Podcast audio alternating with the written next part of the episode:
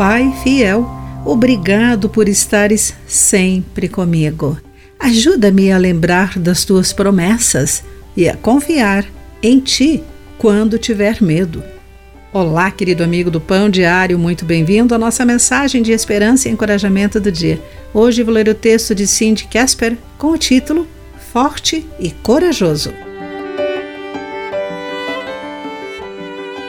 Toda noite, ao fechar seus olhos, Caleb sentia a escuridão envolvê-lo. O silêncio de seu quarto era interrompido regularmente pelo rangido da casa de madeira na Costa Rica. No silêncio, os morcegos no sótão se agitavam. Sua mãe havia posto uma luz noturna em seu quarto, mas o menino ainda tinha medo do escuro.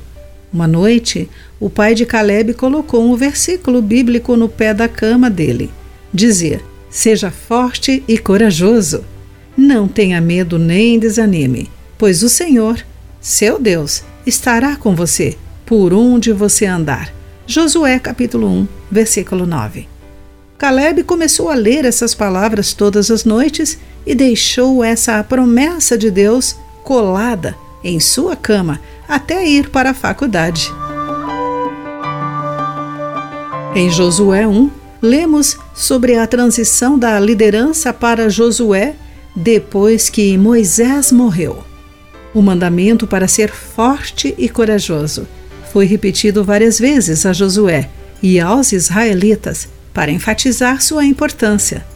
Certamente, eles sentiram apreensão ao enfrentarem um futuro incerto, mas Deus os tranquilizou, dizendo: Assim como estive com Moisés, não o deixarei, nem o abandonarei.